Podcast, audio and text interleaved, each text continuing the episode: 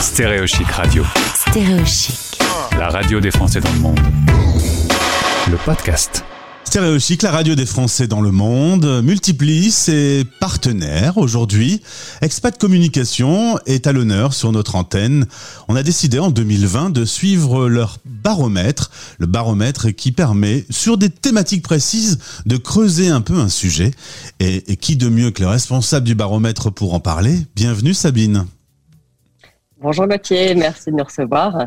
Tu es à Dubaï, tu pilotes les baromètres, euh, les baromètres de 2022 depuis euh, là-bas. Donc toi, tu sais ce que c'est que le distanciel. Exactement, je suis en plein, en plein dedans, le distanciel et le télétravail, les deux en même temps. Alors rappelons ce que euh, ce qu'est le, le baromètre d'expat communication. Euh, on parle de 2022, mais vous êtes rodé sur le sujet. Oui, Expat Communication publie des baromètres depuis euh, 2000, euh, 2015. C'est la cinquième édition cette année. Au préalable, les baromètres avaient lieu tous les deux ans, donc c'était une étude, euh, une étude euh, plus longue, mais euh, qui sortait une fois tous les deux ans. Et avec euh, l'arrivée de la pandémie, euh, l'évolution très très rapide et la volatilité euh, de la mobilité internationale, la décision a été prise de faire des enquêtes plus fréquentes pour pouvoir suivre de manière plus réaliste et plus régulière euh, ce qui se passait vraiment dans le monde et au niveau du marché du travail. Donc 2021, il y a eu neuf enquêtes. 2022, on a cinq enquêtes avec à chaque fois des thèmes précis qui au global feront le baromètre 2022. 3000 personnes ont répondu à cette première enquête, 3000 expatriés, ce qui est quand même important. Oui. Le thème, le distanciel, une révolution pour l'expatriation. Je ne vois pas de point d'interrogation au bout. C'est une affirmation ou on se pose quand même la question? Non, on se pose la question. Je pense que c'est une erreur de frappe s'il n'y a pas le point d'interrogation. Non, non, c'était une question, euh, une question à laquelle il est toujours difficile de répondre malgré les, euh, les 3000 expatriés qui ont eu euh, la, la gentillesse de prendre le temps de commenter et de répondre à l'enquête. Euh, ça reste une question parce que le, le marché du travail est toujours en évolution et chacun cherche un peu sa place. Alors, qu'est-ce que euh, qu'est-ce qu'on met en distanciel, qu'est-ce qu'on ne met pas en distanciel? Est-ce qu'une expatriation peut se faire en distanciel? Il y a énormément de questions qui ont été posées. Euh, globalement, qu'est-ce qu'on peut répondre? C'est que le, les, les- selon les métiers, on peut ou on ne peut pas être en distanciel. Il y a certains métiers qui sont quasiment euh, impraticables en distanciel. On a des exemples qui nous ont été donnés dans l'enquête qui sont assez parlants. Un coiffeur, il ne peut pas coiffer en distanciel. Un On est cuisinier, voilà. Donc, on est d'accord. Donc, voilà, c'est c'est pour ça que, euh, et malgré tout, ce sont aussi des professions qui s'expatrient.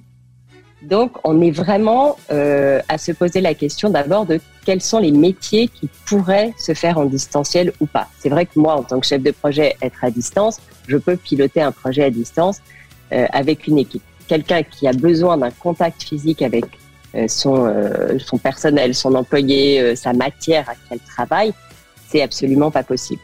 Après Sabine, Ça, il y a aussi les métiers un peu entre les deux. Un psychologue, par exemple, euh, il n'a pas besoin réellement de, de manipuler son patient. Euh, Est-ce que ce genre de métier peut se faire en distanciel? Alors c'est là que la, la nuance est importante. Oui, ça pourrait se faire, bien sûr. Maintenant, il y a quand même encore des gens qui ont besoin d'avoir un contact physique, qui ont besoin de rencontrer les gens et qui ont besoin d'avoir euh, bah, une interaction. Parce que le, le distanciel, ou qui, qui souvent se traduit par du télétravail, finalement, les gens se renferment sur eux-mêmes et ne sortent plus de chez eux. Et ça, c'est quelque chose qui pose problème pour un certain nombre d'expatriés ou non expatriés d'ailleurs. hein. On le voit bien, les espaces de coworking qui se multiplient, euh, les, les gens qui ont besoin de sortir de chez eux, qui ne peuvent pas n'être que derrière un écran. Et ça, ça s'applique aussi bien au métier de psychologue que euh, n'importe quel autre métier. Alors, on, a les premiers chiffres qui sont donc tombés. Euh, 20% à peu près euh, des expatriés euh, travaillent en distanciel, 42% sont en mode hybride et euh, 35% euh, sont en, en présentiel.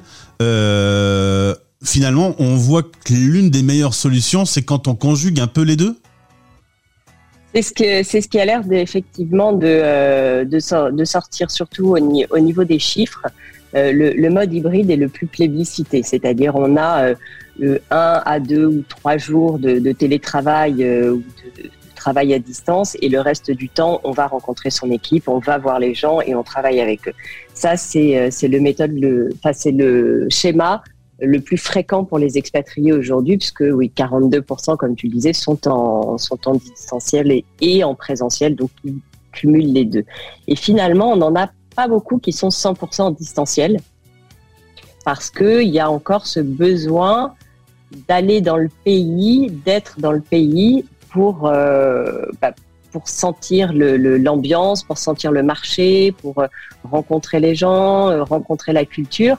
Et finalement, on s'expatrie pour découvrir un nouveau pays. C'est le premier, c'est le premier poste pour lequel les expatriés nous disent partir. C'est pour découvrir une nouvelle culture. Donc forcément, euh, si c'est travailler avec un pays à l'autre bout du monde sans jamais y aller, la découverte n'est absolument pas la même et on parle plus de la même chose. Alors il y a évidemment eu la phase Covid, alors ce qui était très particulière vu que là, à peu près partout, on a dit aux gens restez chez vous, donc on n'avait pas le choix. Euh, mais depuis que cette pandémie euh, a tendance à, à, à, disparaître un peu partout sur la planète, pas partout, mais euh, les règles sont quand même très allégées. On, on sent qu'on revient euh, pas vraiment à la normale non plus. Il y a, il y a un petit mix qui s'est mis en place. Il y a une phase d'adaptation, effectivement. On revient pas à 100%. Alors, je ne sais pas si on peut parler de normal ou de mode d'avant, parce qu'il y a un avant et un après dans l'organisation du travail avec cette pandémie. Euh, on revient un petit peu au mode d'avant, euh, dans la mesure où les... le fait d'avoir été enfermé chez soi, d'avoir été obligé de travailler à distanciel, c'était imposé d'être en télétravail, d'être en distanciel. Et finalement, quand on a le choix, euh, on se rend compte que les gens ont besoin de sortir, ont besoin de se retrouver. Alors, moins fréquemment parce qu'ils ont quand même pris goût à, euh, avoir une certaine liberté, une certaine autonomie. C'est vrai que c'est agréable de se limiter le temps de trajet pour aller euh, au bureau, les embouteillages, etc. Mais il y a quand même ce besoin de rencontrer des gens et ça, on le ressent énormément dans tous les commentaires qui sont laissés et les chiffres, et les chiffres qui parlent d'eux-mêmes. Il y a même aussi pour certains euh, une situation même de catastrophe, de renfermement, d'isolement. Euh, certains le vivent extrêmement mal. Oui. Certaines personnes nous disent que euh, de, de, supprimer l'expatriation au profit d'un 100% d'essentiel, ce serait une catastrophe. Ce serait d'abord un repli, un repli sur soi, une fermeture par rapport à une ouverture sur d'autres cultures, donc finalement, euh, un isolement au niveau interculturel, puisqu'il y aurait plus de contact avec les populations. Euh, il y a aussi le fait que 100% du travail que font les expatriés ou que font les personnes, ça ne se contente pas et ça ne se limite pas aux heures de travail. Beaucoup se fait à l'extérieur. Et quand on est en distanciel, ben finalement, toutes ces réunions informelles, tous ces échanges informels n'ont plus lieu d'être. Et donc, ça a des conséquences sur la dynamique d'équipe, sur la connaissance du, du, marché, sur la connaissance des méthodes de travail et sur la connaissance du pays dans lequel et avec lequel on évolue et on travaille. Alors entre l'arrivée des nouveaux outils informatiques, euh, la pandémie et euh, l'après-pandémie, on peut imaginer qu'il y a un peu un nouveau mix qui s'est mis euh, tout doucement en place. Il y a un nouveau mix. Il y a un nouveau mix et il y a de nouvelles, euh, il y a de nouvelles priorités. Un nouveau mix parce que les gens ne s'imaginent pas forcément revenir aux méthodes, euh, enfin au mode de travail préalable à la pandémie. Et en même temps, euh, il y a eu un basculement des priorités entre, euh, bah, au départ, on travaillait, on s'expatriait pour travailler. Aujourd'hui, il y a quand même une grande partie qui s'expatrie en le choisissant eux-mêmes. Donc, c'est vraiment un choix de mode de vie. Ça l'a toujours été hein, pour être expatrié. Mais là, c'est vraiment ce qui va être primordial. On va d'abord s'expatrier pour choisir son mode de vie. Et ensuite, ben, on travaillera en distanciel ou pas, mais ce sera un choix d'un mode de travail. Donc il y a vraiment une distinction de plus en plus importante entre le choix de vie professionnelle et le choix de vie personnelle. Le personnel prenant le pas sur le professionnel dans beaucoup de cas. Sabine, j'ai quand même eu euh, beaucoup euh, d'experts de l'expatriation euh, sur cette antenne. Beaucoup, évidemment, du coup, sont obligés de travailler en distanciel pour parce qu'ils ont mmh. des, des, des, personnes avec qui ils travaillent un peu partout. ceux qui ont vraiment choisi cette méthode sont quand même à peu près tous surpris par la qualité qu'il peut y avoir. même sophrologue en ligne, faire du yoga en ligne. Il y a, y a, des choses où on se disait, bah, c'est pas possible. Et finalement, bah, des orthophonistes, j'avais l'impression qu'il fallait qu'il y ait un peu de contact. non seulement ils trouvent que c'est bien, mais en plus ils trouvent que la personne est souvent plus concentré. Il n'y a pas eu le, problème de devoir euh, se rendre jusqu'au cabinet et il y a un peu moins de stress. Euh, dans certains cas, j'ai parlé de la catastrophe. On peut parler aussi de, la découverte que ça peut être un super outil euh, à l'inverse même de l'autre situation. Tout à fait. Il y a ce, c'est pour ça que la, la, la question reste ouverte. Hein, une révolution pour l'expatriation avec un point d'interrogation, parce qu'il y a certaines personnes qui vont trouver du positif à cette nouvelle organisation du travail. Oui, on gagne du temps. Oui, effectivement, on est beaucoup plus euh, euh, concentré ou euh, focalisé sur ce qu'on fait quand on est derrière son écran que quand on peut bouger, discuter avec d'autres. Mais ce qui est souligné, c'est sur le long terme, comment est-ce que ça va évoluer et est-ce que finalement, il va pas y avoir cette, ce, ce besoin, est-ce qu'il n'est pas momentané et est-ce que à long terme, il va perdurer? C'est une question qui reste ouverte et euh, à aujourd'hui, beaucoup de professionnels euh, remettent non pas en cause, mais euh, disent que c'est bien d'en avoir un petit peu, c'est sûr, parce qu'on a gagné énormément de temps, on a gagné énormément d'interactions, même avec des pays avec lesquels on a eu du mal à interagir. Mhm. Mais malgré tout, est-ce que sur le long terme, c'est viable et c'est quelque chose de souhaitable pour l'intégralité du marché du travail? Sabine, merci beaucoup pour la restitution de ce baromètre numéro 1. Attention, chez Expat Communication, un baromètre en chasse un autre. Euh, c'est déjà lancé pour la deuxième enquête. Le thème, c'est le retour d'expatriation. C'est un thème que vous euh, pratiquez euh, systématiquement parce que c'est un gros sujet chez les expats.